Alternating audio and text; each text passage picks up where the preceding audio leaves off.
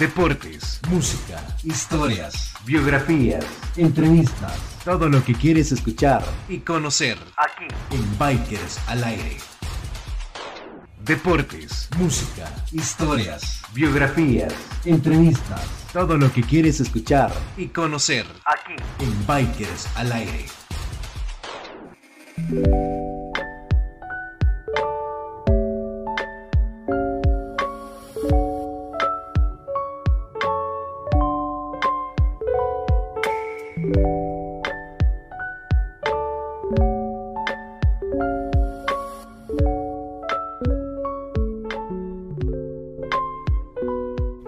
Hola, ¿qué tal? Bienvenidos, bienvenidas a otro episodio más acá en Bikers al Aire. Muchísimas gracias a todas aquellas personas que nos sintonizan a nivel mundial. Eh, quiero agradecer porque este 2022 que está por terminar, eh, he tenido diferentes tipos de reproducciones en esto que comenzó quizás como, como una prueba, prueba, prueba y error. Eh, valga mencionarlo, allá por, por, enero, febrero de, este año que estamos por, por finalizar, eh, al principio era la temática completamente diferente, ¿verdad?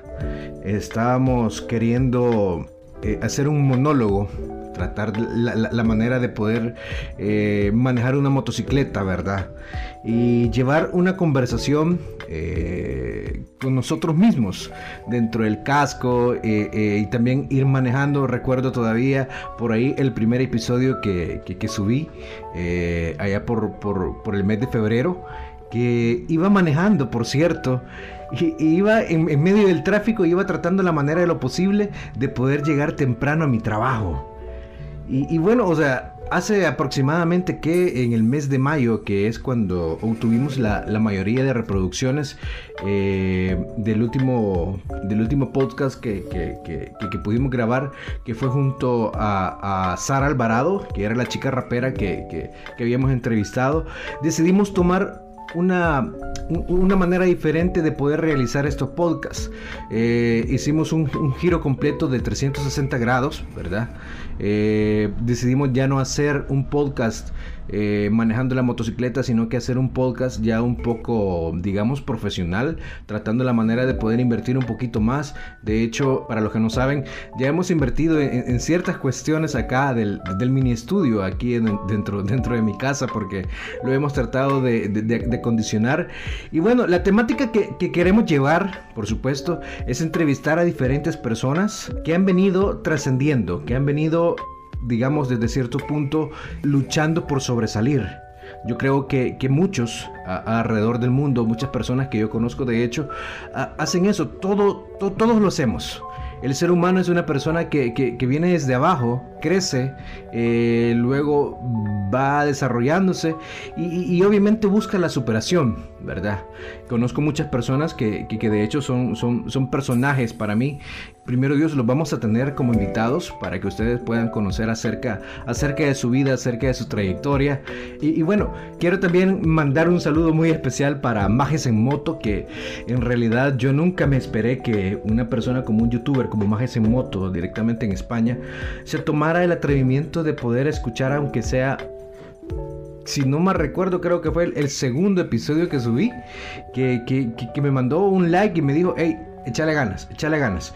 Así que quiero saludar a Majes en Moto, que, que aunque no lo crean, ustedes pueden decir, ah, no, es, es una persona que nada que ver acá con El Salvador, pero para mí que un, que, un youtuber de, de- de esa índole eh, puede escuchar eh, mi programa aquí grabado desde El Salvador, desde Centroamérica, y, y- y que se escuche eh, en diferentes partes del mundo, para mí en realidad es, es, es muchísimo, es muchísimo. Así que de igual manera, si usted, por ejemplo, nos escucha a través de, Spotify, en, en- bueno, estaba viendo que, tenía reproducciones hasta Inglaterra.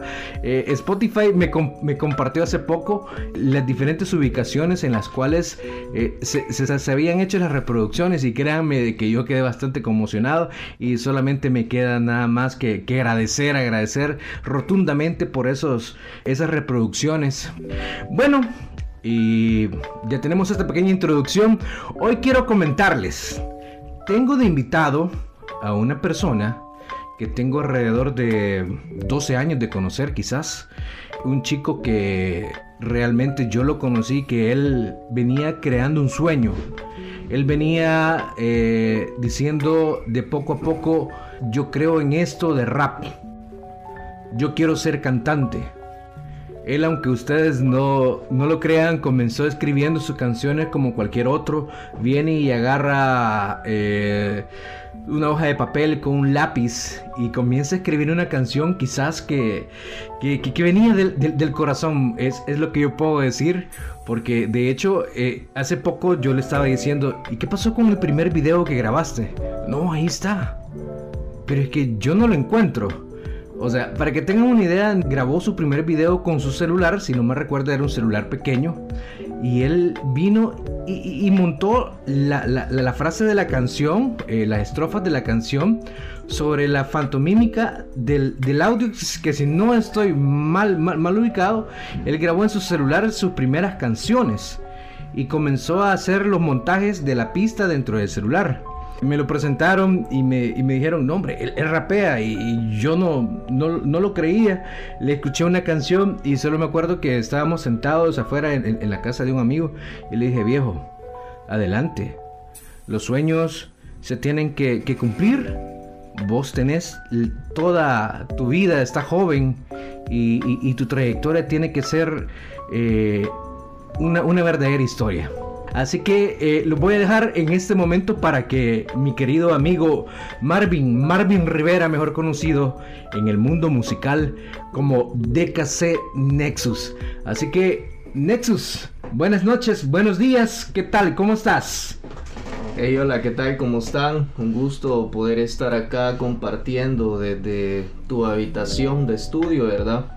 Y un saludo ahí a la gente que te está apoyando. De verdad que veo que es un proyecto que le estás echando ganas y qué bien que puedas tomar en cuenta muchos artistas y muchos espacios también que puedes abrir con esto.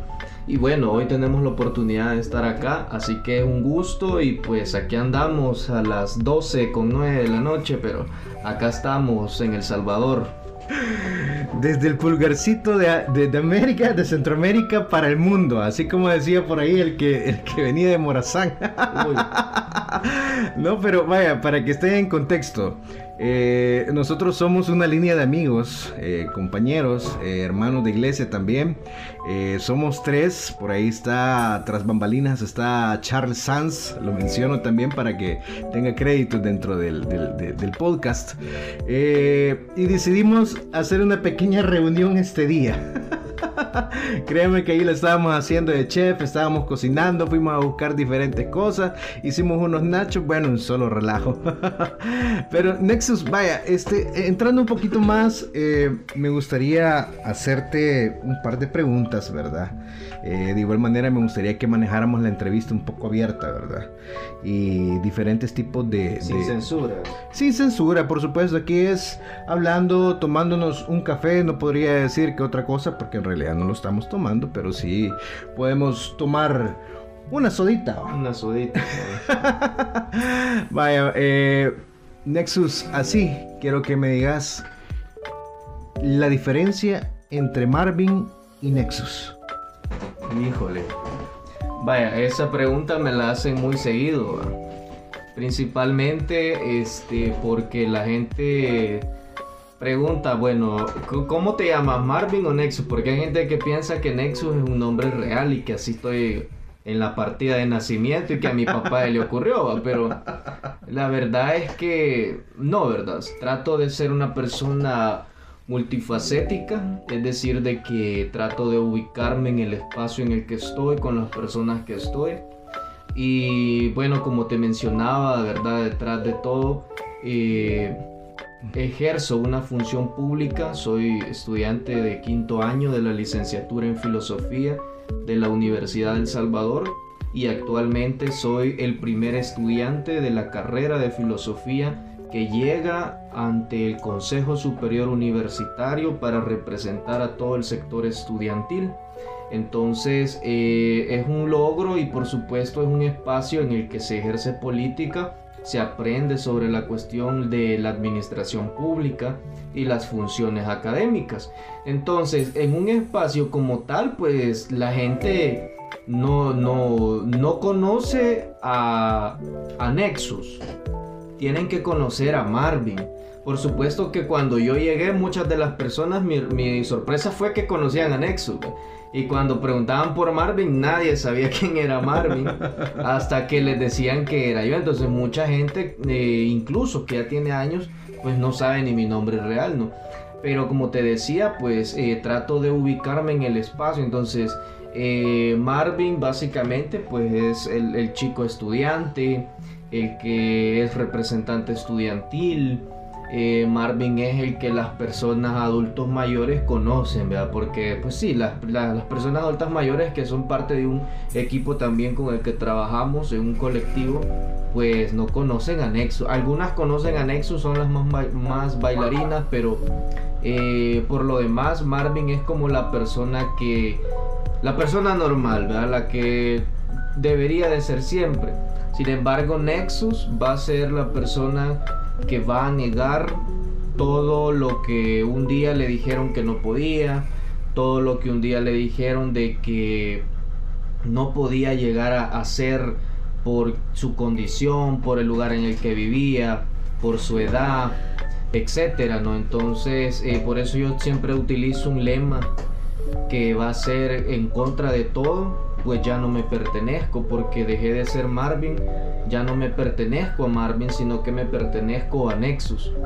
Y Nexus va a ser eh, la negación de la realidad de un Marvin que todos quieren que sea una persona normal, que se peine bonito, que se vista bonito, que sea un buen estudiante, etcétera, pero la verdad es que la monotonía ha sido una de las cosas que siento que muchas veces entorpece el camino y el desarrollo de las personas y principalmente de la juventud que muchas veces se siente limitada al querer hacer algo que le guste, ¿verdad? Poder hacer algún deporte, algún arte, desarrollar alguna temática y las personas siento que a veces mucho limitan lo, los procesos de la juventud. Entonces yo en, en, un momento pues dije, no, ¿verdad? A mí me gusta esto, me enfrenté a muchas críticas, a muchas situaciones.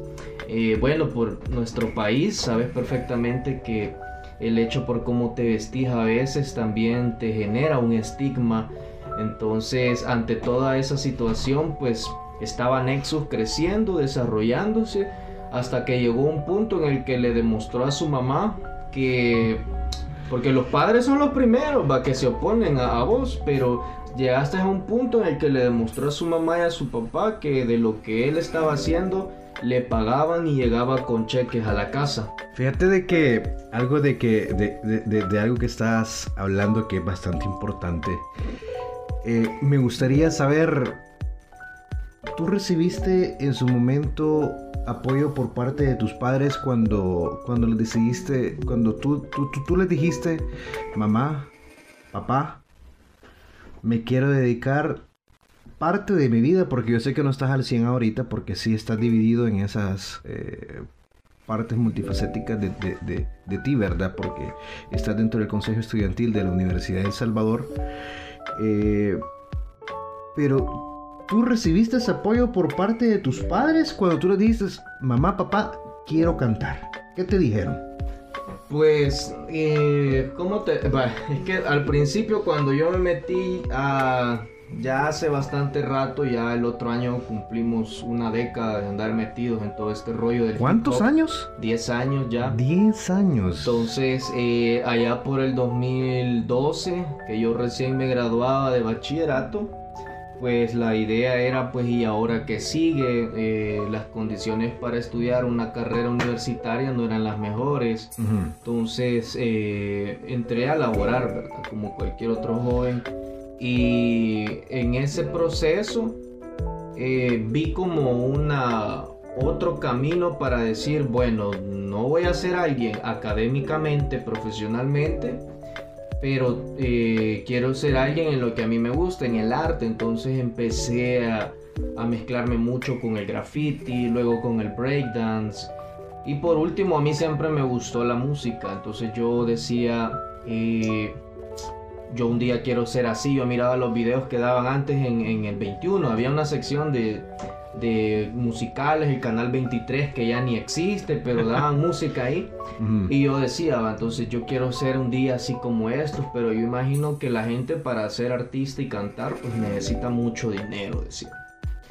Pues eh, al final fue que cuando yo me empecé a meter de lleno a la, a la escena, fue como que lo primero es que, ¿y qué pasa? Ya, tu hijo ya no se está vistiendo igual, se está dejando crecer el pelo, ¿qué pasa? Anda letras raras así en el cuaderno, ¿y qué pasa con eso? Entonces fue como que un gran impacto para mi mamá, y de pronto como nosotros nos desarrollamos en un ámbito cristiano, pues llegó tanto al punto que eh, mi mamá buscó ayuda hasta de pastores porque decían de que yo andaba perdido en la calle, estaba endemoniada, etc. La ovejita descarriada. Ajá, entonces yo fui la ovejita más descarriada de la familia. Todos mis primos habían sido bolos, mujeriegos, drogadictos, etcétera, pero nadie como yo, entonces yo era el peor, ¿no? Entonces, pues al final, y es algo que yo siempre utilizo cuando ah, capacitamos jóvenes en algunos procesos de formación y les hacemos, eh, yo siempre les digo esto, si ustedes tienen una meta o un sueño, sean rebeldes, ¿vea? Pero ¿qué pasa cuando nos enfrentamos a, nuestros padres? Por supuesto que ellos lo hacen con toda la buena intención del mundo porque no quieren que nosotros fracasemos. Pero en esa situación, pues a mí me tocó ser rebelde en el buen sentido y decir no. Yo sé lo que estoy haciendo y sé que no me voy a eh, contaminar porque allá afuera hay muchas cuestiones que contaminan a los bichos, a la gente, a los niños. Entonces es algo que con lo que se debe tener cuidado. Entonces, por supuesto, eh, mis padres me enseñaron valores que hasta el día de hoy trato de mantenerlos. Y pues yo decía, bueno, si estos valores son buenos, me van a servir en la calle. Entonces, a partir de ahí fue como que me empecé a meter así más de lleno. Eh, hubieron ocasiones en las que casi me llevaban detenido por andar pintando en la calle.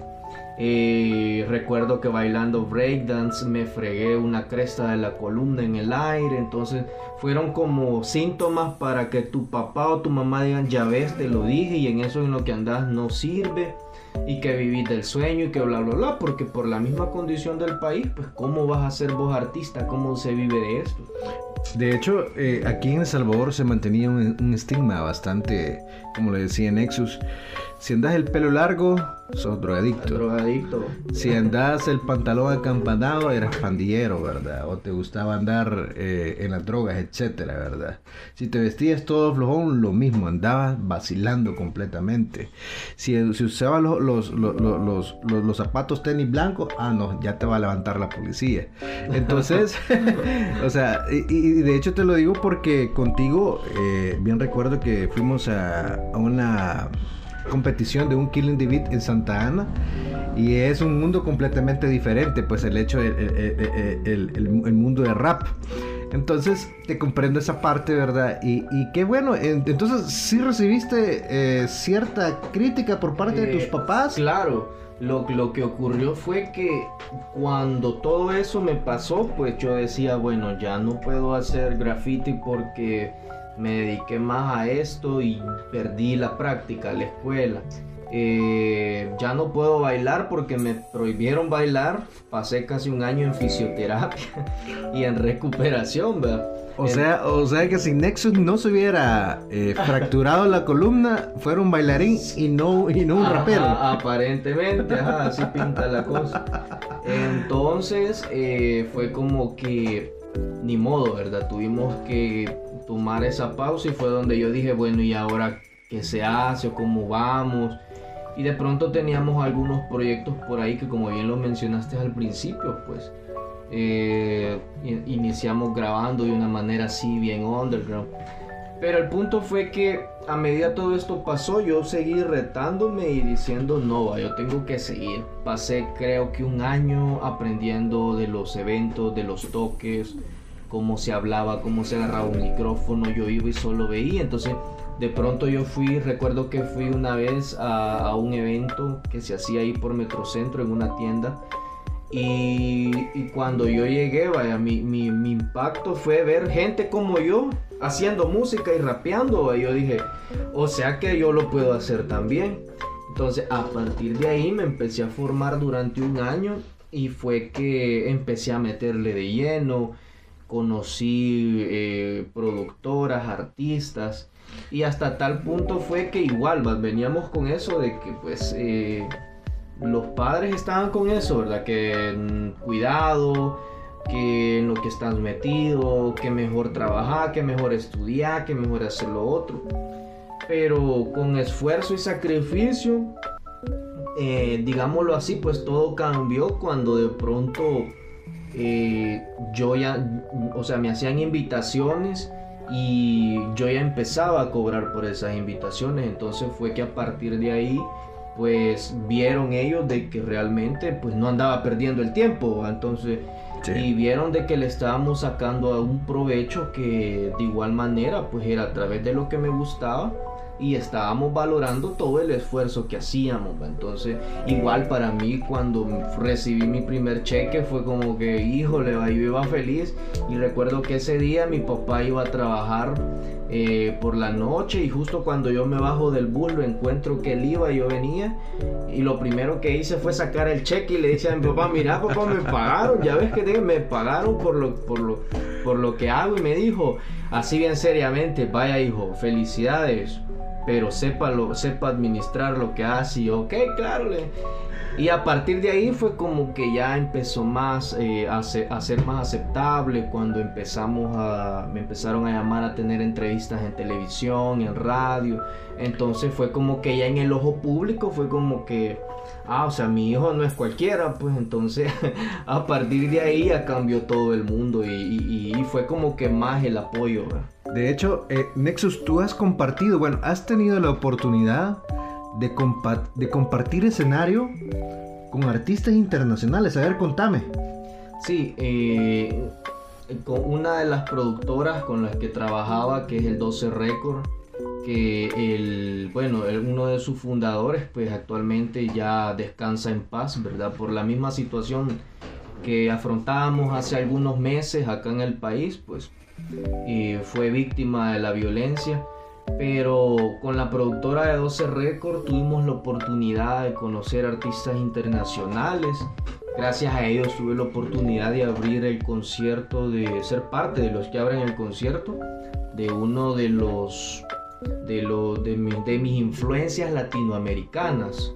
Entonces, que fue Rapper School, ¿verdad? Entonces, eh, ya a partir de ahí pues fue como que, híjole, yo me sentía la, persona casi realizada en mi mundo. Entonces, porque conocer a tu influencia y de pronto la conoces, platicas, conversar. Yo recuerdo que hasta un demo le regalaba. Recuerdo que la primera, el primer artista internacional para el que me llamaron fue Portavoz de Chile, ¿verdad? Y andaba Charles todavía conmigo allá en los escenarios. Hoy se dedica a grabar la youtuber famoso. Sí, hoy, ajá. hoy es otro rubro. Hoy es, hoy es otro, hoy cobra por su servicio. Hoy cobra por sus servicios, cuando antes andábamos solo con, con la cora del pasaje. Con la cora del pasaje, cabal.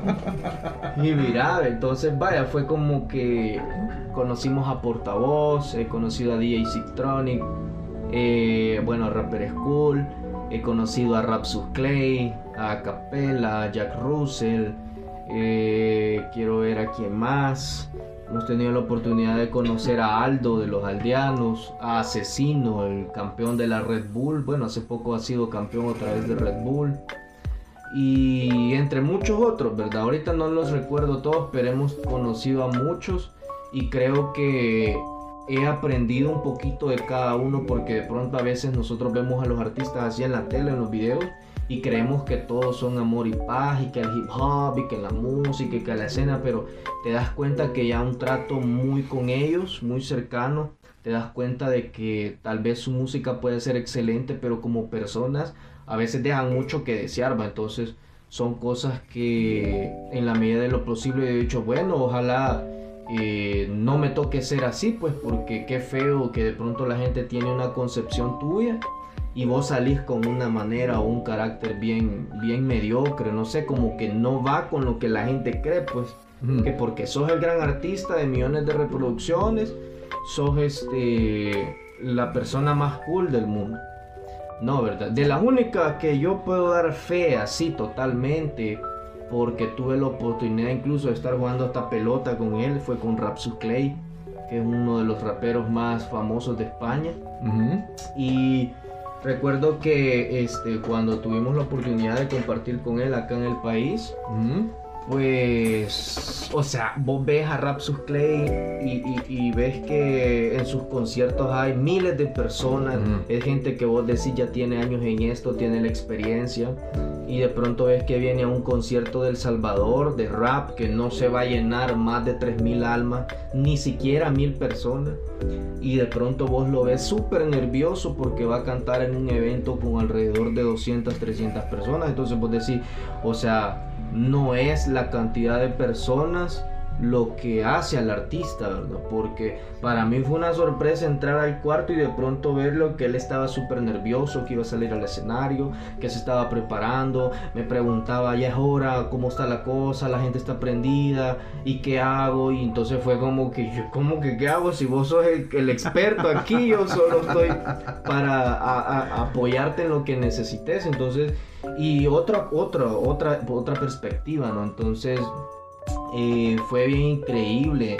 Pero como te digo, cada artista tiene lo suyo y por supuesto su vida, eso es muy aparte. No podemos decir que porque la vida que les tocó ellos son así. No, yo creo que eso es algo muy subjetivo y la gente no tiene que no tiene que actuar así solo por la vida que le tocó, ¿verdad? Yo creo que el respeto ante todo debe de prevalecer y por supuesto ser un ejemplo para la gente que te está viendo, que quizás sueña con ser vos o que algún día quieren llegar a estar donde vos estás. De hecho, yo creo que, así como tú lo decís, si en algún momento una persona alcanza el éxito, ya sea como rapero, como escritor, como compositor, y si una persona se te acerca, tenés que actuar de la manera más humilde y tratar la manera de tratar a ese fans, porque de hecho son tus fans, son personas que te Claro. siguen, eh, de la mejor manera, porque quizás esa persona está inspirado en ti. Esa persona tiene un concepto de ti y dice, "Hey, yo quiero ser como Nexus. De hecho, eh, quiero que me hables, Nexus. Eh, yo sé que, que- que dentro de tu carrera multifacética también te has dedicado en la parte cristiana a crear ministerios. Ministerios para apoyo de los jóvenes. Contanos, Nexus. Este, bueno, hace, hace un par de años, eh, eh, parte también de mi proceso como, como creyente que soy, recuerdo que una vez fuimos con un grupo de amigos, eh, bueno, con la Ceci Stanley, cuando estábamos todavía aquí en una de las iglesias de aquí abajo. Fuimos a una iglesia que está ubicada en Santa Tecla, casi llegando al departamento de la Libertad, acá en El Salvador. Y en, esa, en, esa, en ese viaje, yo recuerdo que fui. Por cierto, esta misma camisa andaba ese día, que dice cero, cero pecado por su sangre. Oh. Recuerdo que yo fui y, yo no conocía a nadie, ¿verdad? Yo a saber quiénes eran, pero yo me acuerdo que me senté al frente, ¿sabes? Eh, cuando yo me senté al frente, eh, llega un momento dentro de la iglesia que es la adoración. Y pues yo solamente cerré mis ojos, recuerdo que me quedé en meditación. Cuando de pronto la batería dejó de sonar y se acercó un, un joven, ¿verdad? Uno del muchacho que estaba tocando la batería se me acercó y, me dijo, este, sin conocerme totalmente. Entonces me dijo, mira, me dijo, yo no sé ni quién sos, me dijo, pero Dios me ha puesto en estos momentos en mi corazón que te diga lo siguiente. Que tu música, me dijo, va a ser de gran impacto para los pandilleros, me dijo, y que vas a hacer cosas grandes con eso. Y fue como que yo me quedé, porque igualmente tengo una formación y era como que, ush, va, que, que me está profetizando, qué onda, va, que, que- así va. Entonces fue Ajá. como que, ajá. Sin embargo, pues yo no me la tomé muy a la ligera porque como por lo mismo, va, no, no me gusta tomarme a la ligera esas cosas. Pero ah, eh, conforme pasó eso, al año de que eso ocurrió, eh, una de las personas que trabajaba en la en, mi iglesia de Link, donde yo me congrego, pues me invita, dice que hay un proyecto de unos jóvenes y todo, chivo, yo voy, llego, veo el, el proyecto, cómo lo están desarrollando y posteriormente a eso me doy cuenta de que todo muy excelente, muy, muy excelente, pero yo sentía que faltaba algo y era como, como darle un orden más específico a la enseñanza, a la metodología. Entonces a partir de ahí me preguntan si a mí me parece el proyecto y si yo quisiera participar de él. Entonces, para eso entonces, pues, pues sí, el auge delincuencial estaba tan yuca que era en un lugar complicado. Entonces era como que, mira, yo con todo gusto, pero ¿cómo llego aquí sano y salvo y salgo sano y salvo? Entonces, eh, ante toda esa situación, estuvieron las personas siempre respaldándome. Y experiencias de experiencia, ¿verdad? Donde nos amenazaron que nos iban a matar pero otras experiencias donde pudimos ver que al final eh, esa, esa situación que ese joven me comentó, al final se terminó cumpliendo.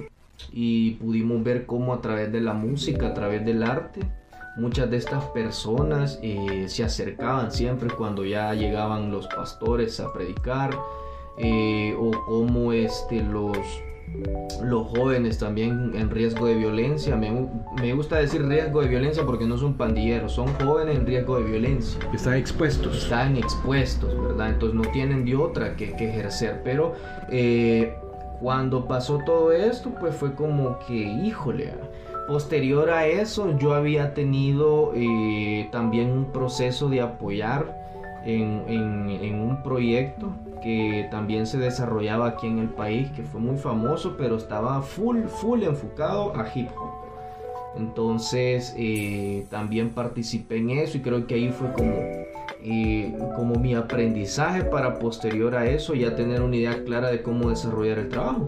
Y fue que al final, pues como te repito, y hicimos grandes cosas, ¿verdad? Con el equipo con el que trabajábamos.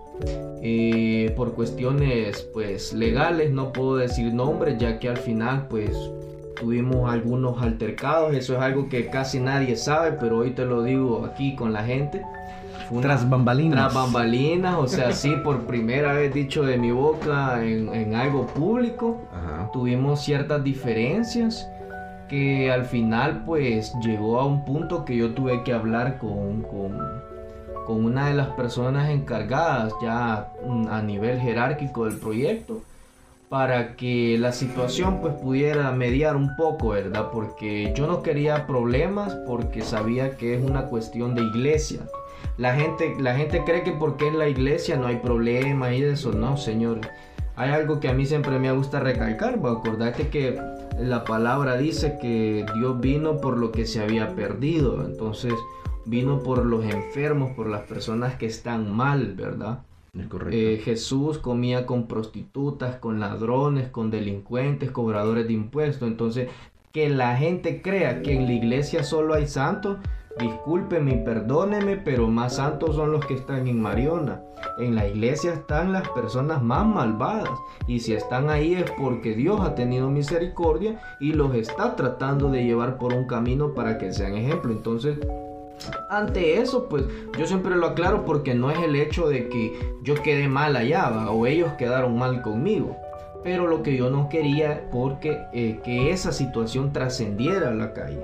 Porque el problema es que ya a nivel de escena la gente me identificaba y hacían ver como que si el proyecto era mío. Yo dije, el proyecto jamás ha sido mío ni lo fue.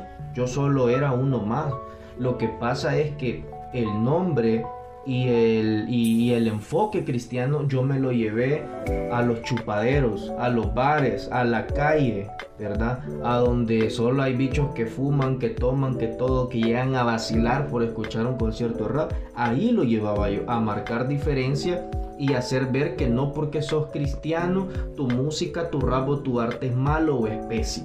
Y que tampoco solo por eso vas a hablar de cosas religiosas o de Dios, sino que al contrario, por lo menos muchos de mis estilos son antisistema, son emotional, eh, son a veces tienden a ser un poco románticos, son gospel, etc. Entonces, eh, así pues bueno, hace poco acabamos de trabajar un tema con Daú que va a salir para el próximo año. que ya es un, un- un- algo distinto, pues porque eso fue, ya no es lo típico. Hoy se va, hemos trabajado un proyecto que es cumbia rap.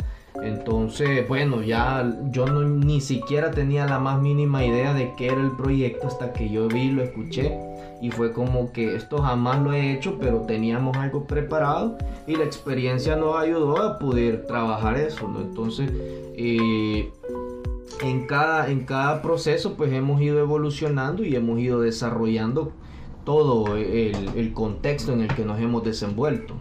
Ok, este, Nexus, parte de la convivencia, ¿verdad? Y del día a día como persona.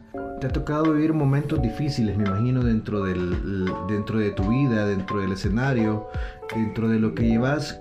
¿Podrías hablarnos quizás cuál ha sido la parte o la etapa más difícil de- de tu carrera? Yo creo que algo de lo que es bien complicado y que quizás eh, yo, yo, o sea, yo sé, no es que solo aquí pase o que solo en este país pase, no.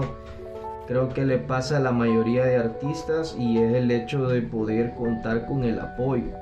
Y cuando me refiero al apoyo, ¿verdad? Yo sí lo digo, ¿verdad? Porque la gente no lo dice. Porque de pronto vos ves artistas que van a la tele y dicen, es que nadie me apoya. Es que no hay apoyo para los talentos jóvenes.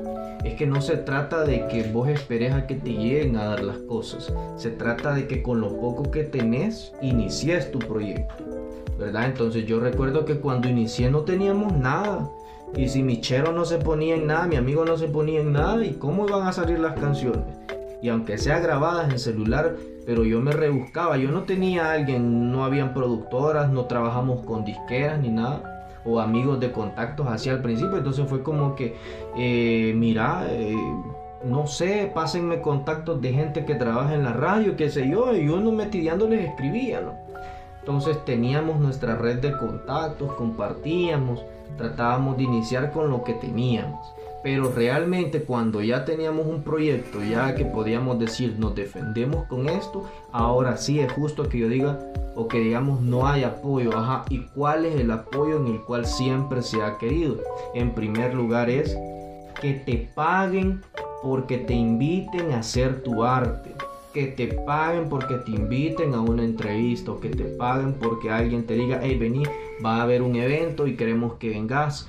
¿Verdad? Entonces, pero hay veces que la gente ni siquiera te quiere dar como para el pasaje, ¿no? Yo sé que a veces muchos de los artistas nos hemos ido con el pasaje, no sabemos si vamos a regresar pidiendo ray, haciendo freestyle en los buses para, para no pagar, pues porque, pues sí. Ya, ya, ya has hecho freestyle. Entonces, ya, ya has hecho freestyle eh, en los buses, Nexus. Ah, esa es otra historia, ya, ya la podemos tocar después, pero, pero es bien complicada, vaya. Pero fíjate que eh, creo que ese ha sido como una de las cuestiones más difíciles porque eh, recuerdo que hace un par de años cuando yo ya tenía algo sólido, ya tenía producciones más profesionales que sonaron en radios nacionales muy conocidas, etcétera, ya teníamos más trabajo y todo. Y fue como que cuando ya empezaron a venir personas referidas por ciertos contactos, ya nosotros teníamos un precio, pero la gente decía, no, es que hoy ya está cobrando, ya se le subió la fama a la cabeza, ya se cree la gran cosa, ya no sé qué, etcétera. Entonces, eso en un determinado punto, pues, eh, desmotiva porque cuando vos querés ver el apoyo de la gente que te invita, digámoslo así, para participar en un evento y no te quieren reconocer, pues eso desmotiva bastante porque grabar una canción pues es bien complicado, ¿no? Sea, no es algo de que se hace de la noche a la mañana, lleva su trabajo, se invierte también en el viaje, en la producción. Entonces, eh, ir a hacer las cosas de gratis, creo que fue muy, muy eh, complicado. Por otro lado, creo que otra de las cosas que se complicó bastante al principio con mi persona fueron las críticas críticas de morir y de todo, ¿verdad? Y todavía hay gente que cuando conocen a Nexus, porque hay gente que todavía conoce a Marvin, pero cuando de pronto conocen a Nexus, va es como que, este, mire, y en esa iglesia lo dejan rapear. ¿Qué? Y es que el pastor general ya se torció, o sea, y, y un montón de cosas que en aquel entonces me llovían, que porque tenía el pelo largo, que porque la barba, que porque flojo, que porque esos zapatos, que porque esto y lo otro. Entonces, por eso es que muchos de los jóvenes que buscan una salida en la iglesia se terminan yendo, porque la gente los termina criticando más que allá afuera. Que supone que la iglesia les abre los brazos, los ayuda y todo, entonces la gente se termina yendo, los desmotiva. Y esa gente es la que después termina siendo grandes cosas, pero lastimosamente llenos de vicios, corrompidos, lejos de los caminos del Señor. Entonces, al final fue como que llega un punto en el que un, bueno, en mi caso no fue como que yo me sentía triste, así que la vida no vale nada, pero sí me molestaba bastante que la gente misma, incluso de mi círculo, digámoslo así, que me conocía, era muy criticona, que porque hacíamos esto, que esa música, que eso no le agradaba a Dios, etc. Un sinfín de tonterías que, que se venían alrededor y era como que la frustración de que cómo les cayó la boca sin golpearlos porque soy cristiano. Entonces era como que, ajá, vamos, contenerse. Y por otro lado, creo que también eh, algunas de las situaciones que a veces limitan, bueno, hoy, cuando, cuando yo después decidí estudiar, y optar a una carrera universitaria, eh, lo que me limitó mucho pues fue el recurso, ¿verdad? Ya que lo poco que yo empezaba a ganar o a generar con la música, ya no lo podíamos invertir en producciones. Entonces a partir de ahí pues fue que ya no pudimos seguir invirtiendo, ya no pudimos sacar producciones, siempre nos mantuvimos en el medio, porque siempre habían entrevistas, eventos, actividades, podcasts, y así sucesivamente, pero, pero de sacar producciones musicales no, todavía hay gente que incluso pregunta cuándo más producciones de Nexus. Pero yo les digo, por el momento todavía estoy finalizando la U, el poco dinero que me entra pues se tiene que invertir en comida, pasajes, proyectos, etcétera. Entonces eh, creo que ahí es donde también es cuando un artista, y yo lo digo, o sea, yo como artista tengo mi trabajo, mi proyecto, eh, tengo apoyo de, otros personajes que ellos pueden dar fe de lo que yo hago, aparte de que ejerzo una función pública, que no porque sea un funcionario gano como tal, ¿verdad? Sino que lo que me dan es un viático muy, muy corto, Entonces al final, ahí es donde uno dice, bueno, aquí es donde yo quisiera el apoyo de estos grandes amigos o productores en decirme, mira, vemos que le echas gana la gente quiere música y te vamos a apoyar, pero siempre y cuando ese ritmo que vos llevas lo mantengas, que seas responsable, que no te vayas a corromper por el poder, porque en esas cuestiones es bien complicado. Entonces, eh, pero ahí es donde es como que uno se queda, ¿verdad? Y, y entonces, ¿qué pasó? Pues, entonces el apoyo solo va muchas veces de diente a labio, pero a veces las personas tienen cómo poderte ayudar o apoyar en algo para que te sigas manteniendo y no lo hace. Entonces yo creo que son situaciones que, que limitan, ¿verdad? Pero no nos detienen porque hasta el día de hoy pues seguimos, como te digo, seguimos, hemos trabajado incluso producciones que pues por seguridad y por ya son cuestiones de las productoras no nos permiten ni decir que cuáles son esos proyectos. Pero que son proyectos que están ahí, que están sonando, la gente los conoce, pero no podemos decir que somos nosotros, entonces, pero que bien va, porque se sigue manteniendo eso y seguimos llegando con el mensaje, ¿no? Actualmente estoy grabando un podcast que es para un proyecto que se llama Involucrados, que es también de la iglesia, los invito a escucharlo, ya está en, en Spotify también, para que puedan seguir escuchando ya unos temas un poquito más gospel. Entonces eh, nos mantenemos, hace poco hemos trabajado pues los guiones para la segunda temporada, entonces significa que eh, lo primero que se hizo estuvo bien, ¿verdad? Pero no significa de que ya somos lo máximo, sino que hay que seguir trabajando, hay que seguir apostándole y viendo de qué manera pues como les digo, seguirse manteniendo, a pesar de que puedan haber límites, pero que ese límite nos ayude a impulsarnos al siguiente rumbo, al siguiente camino o al siguiente proyecto. Fíjate que algo que quizás yo quería preguntarte desde, desde ya un buen rato, ¿por qué escogiste rap? ¿Por qué quizás pudiste haber inclinado a otro género, verdad? pero ¿qué te motivó a, a entrarte en este mundo del rap, el hip hop? ¿Cuál fue tu, tu, tu, motivación? ¿Qué, qué, qué, fue lo que prendió esa chispa en, Nexus? Pues fíjate que mm, eh, siempre me gustó mucho la cuestión eh, de cómo funcionaba el Estado, la política y todo eso. Entonces, a medida fue pasando el tiempo, eh, fui conociendo personas que me invitaban a ciertos espacios y a mí me gustaba tanto cómo lo desenvolvían y lo desarrollaban que yo decía, esto lo tienen que saber la gente con la que yo estoy. Pero el problema es que son vagos, marihuanos, alcohólicos, sí, va, son gente del, del gueto, pues entonces, pero esto lo tiene que saber esa gente, pues tienen que comprender que nuestra realidad está tan afectada y, que pueden haber grandes transformaciones a través de lo que hacemos. Entonces fue que yo dije, eh, ¿y cómo puedo hacer yo que la gente que está a mi alrededor, este mensaje llegue? Un mensaje político llegue a la gente. Y con político no me refiero a partidos, ¿verdad? eso hay que aclararlo. Entonces, ¿cómo hacer que este mensaje llegue a los bichos, a la gente, a los chicos? Entonces a partir de ahí fue que trabajamos unos proyectos con otros amigos, ¿verdad? Hicimos unos cuantos borradores, hicimos el intento y a partir de ahí fue como que nos gustó cómo iba quedando.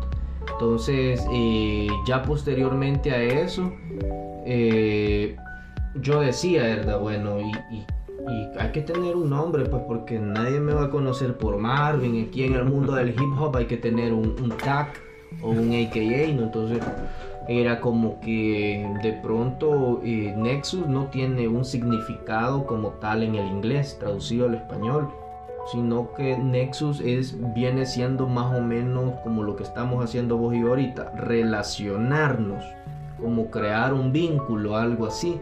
Entonces me gustó tanto eso porque yo decía en lo que ando haciendo yo me relaciono, me desarrollo, creo vínculos.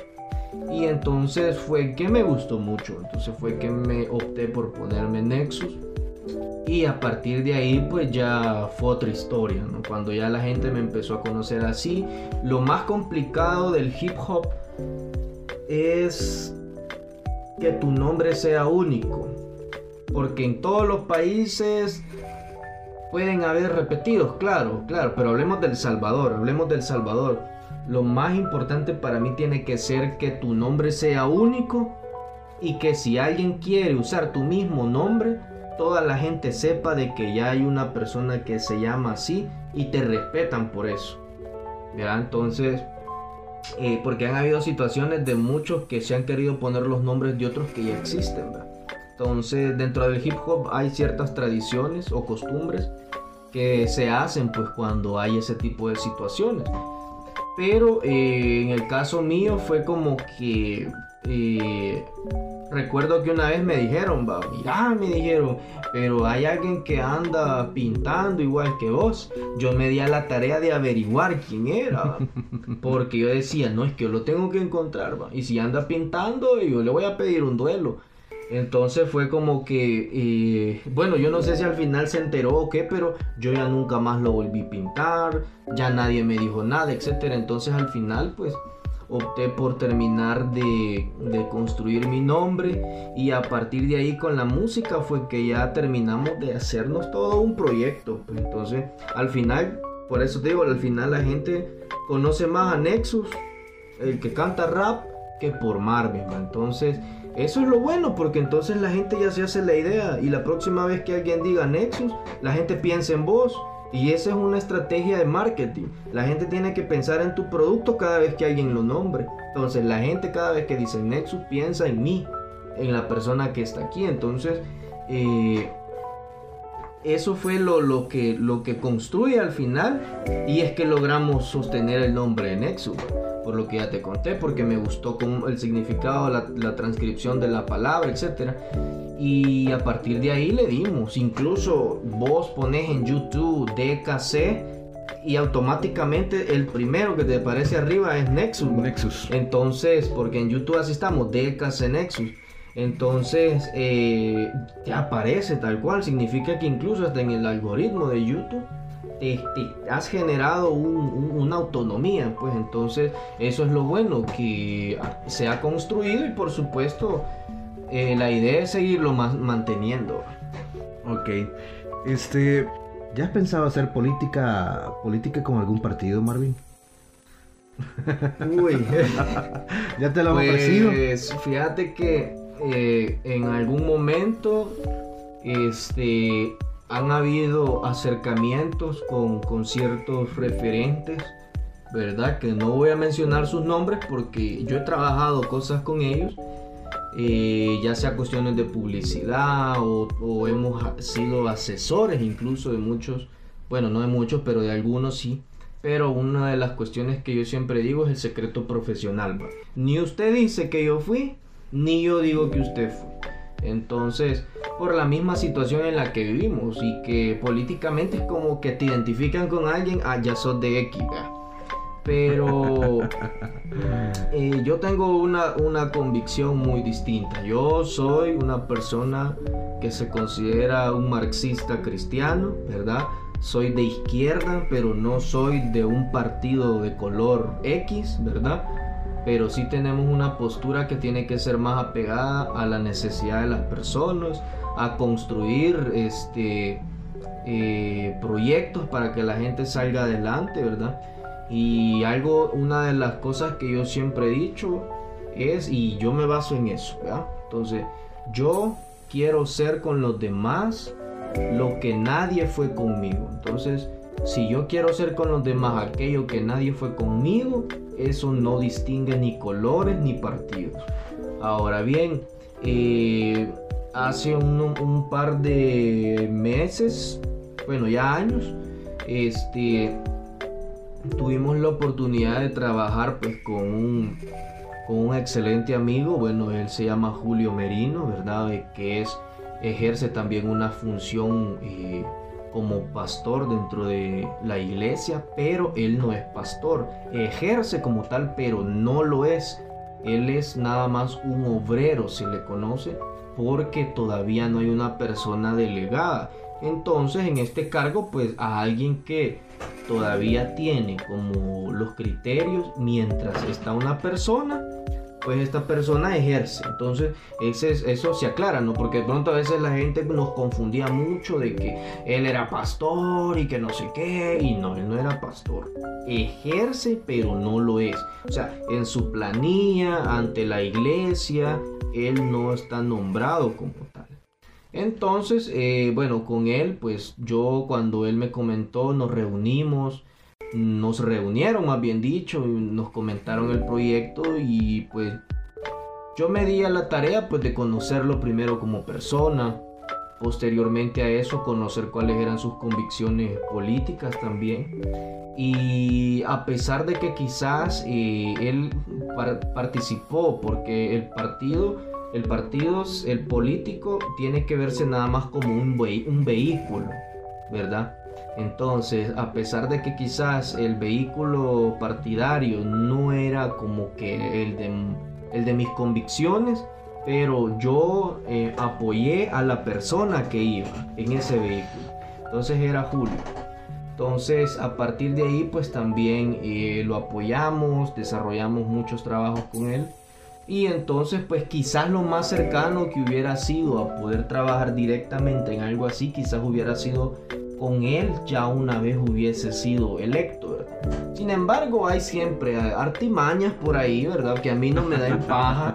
Yo ejerzo en la U, conozco perfectamente y que gente de allá afuera quiera venirnos a lavar la cabeza de que esto es así, de que la burocracia no. O sea, a pesar de tantas situaciones, pues eh, hemos aprendido, hemos aprendido, pero también han habido de otros partidos que se han acercado, que me han querido ofrecer salarios de 800 dólares a cambio de una plaza en X lugar, pero que aparte de eso yo les asesore a otras tres personas que solo les están metiendo por hacerles el favor y no saben nada.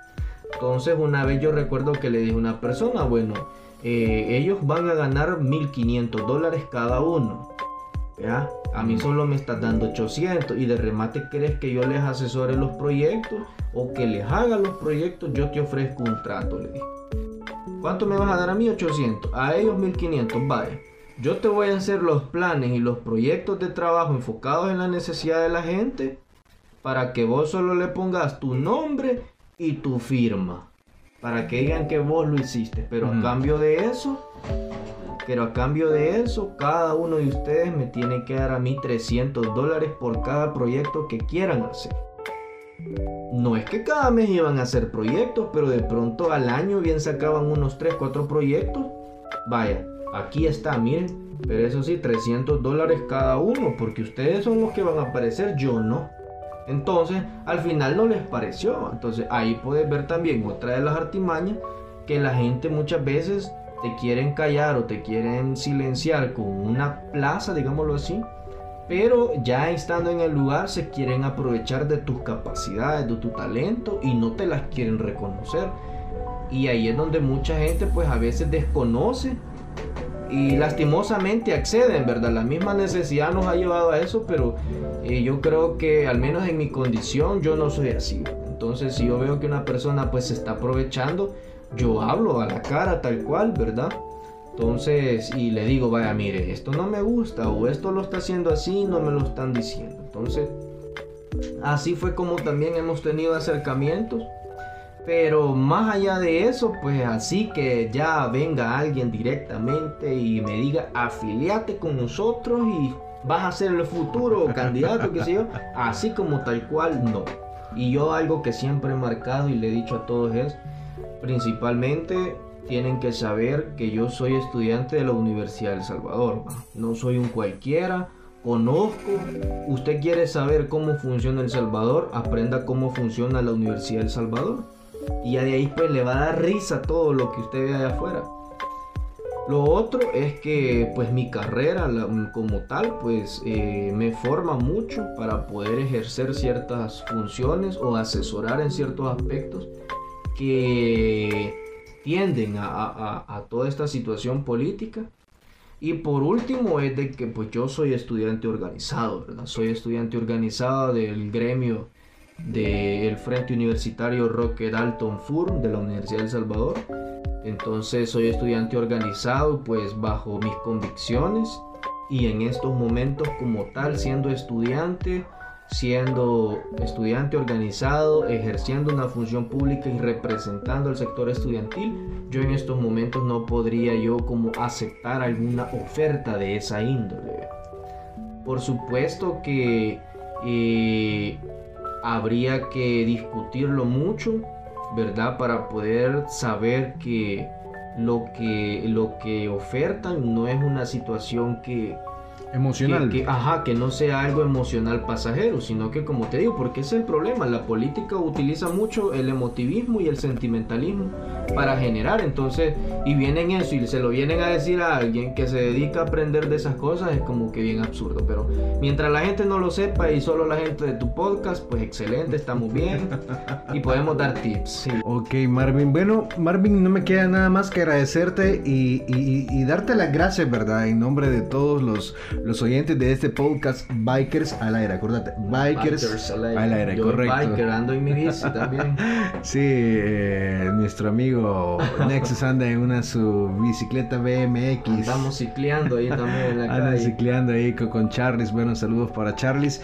Bueno, eh, gracias Nexus. Y, y- y no me queda más que decirte que las puertas están abiertas acá. De hecho, si tú en algún momento quieres ocupar estos micrófonos para grabar alguna canción, algún demo, lo que sea, aquí está. Tú sabes de que mi casa es tu casa. eh, siempre será bienvenido, por supuesto. Y ya no digamos a los micrófonos de Valques al aire.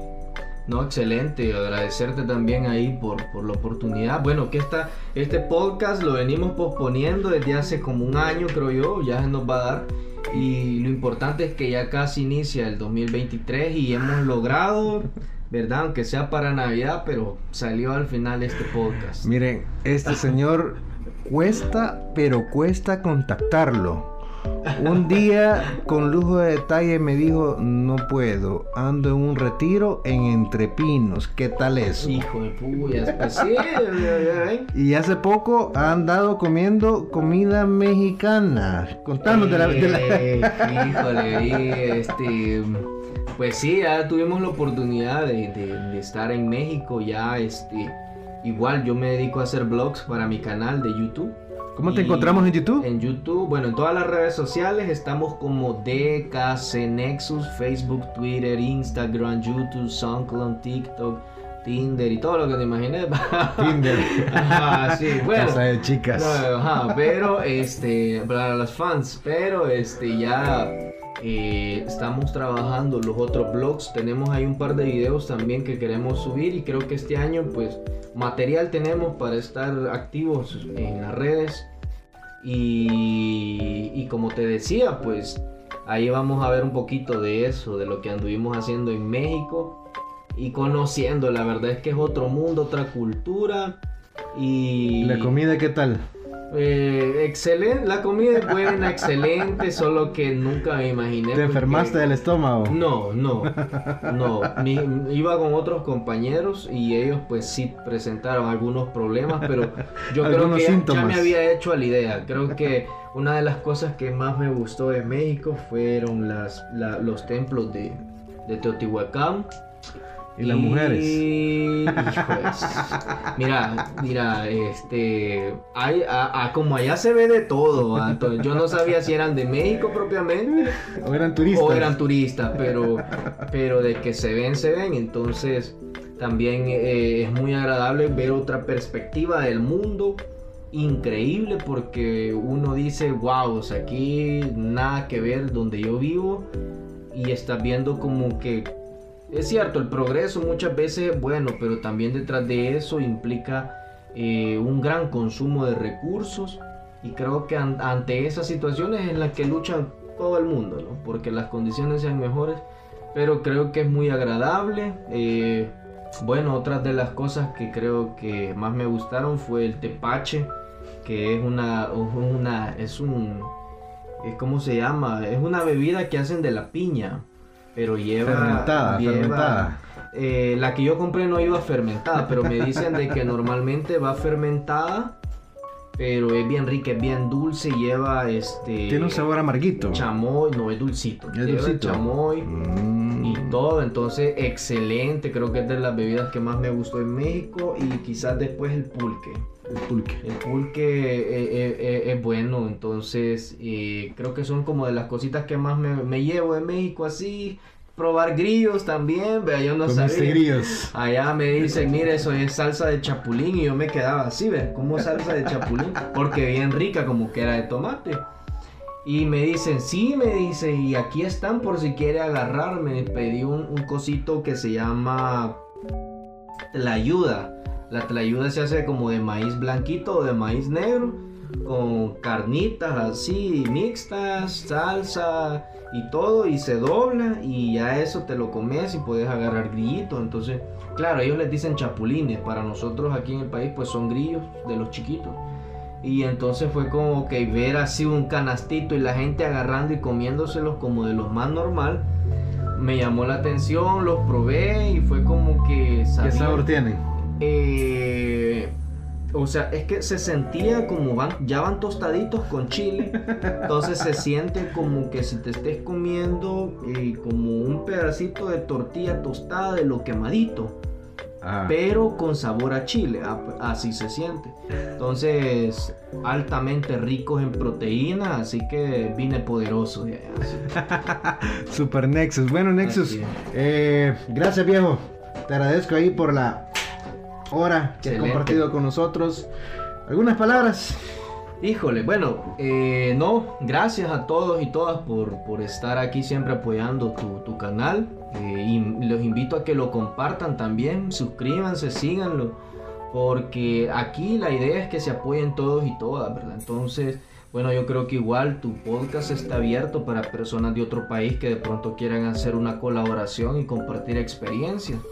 Entonces, eh, nada, solo cuesta ¿qué? Un par de minutos, sentarse, darle like y compartir y ya eso es más que suficiente para apoyar a los artistas y a los creadores de contenido. Y por supuesto invitarles pues que ahí estamos siempre en las redes sociales. Y un gusto poder estar aquí con ustedes y un saludo desde la más grande de Centroamérica. bueno, mis estimados amigos, este ha sido un episodio más acá en Bikers Alegre. Les agradezco, por supuesto, por todo este tiempo que se han tomado de poder escucharnos. Será hasta una próxima edición que nos volvamos a escuchar. Recuerden siempre estar de la mano de Dios para que Dios pueda bendecirlos. Así que, hasta luego.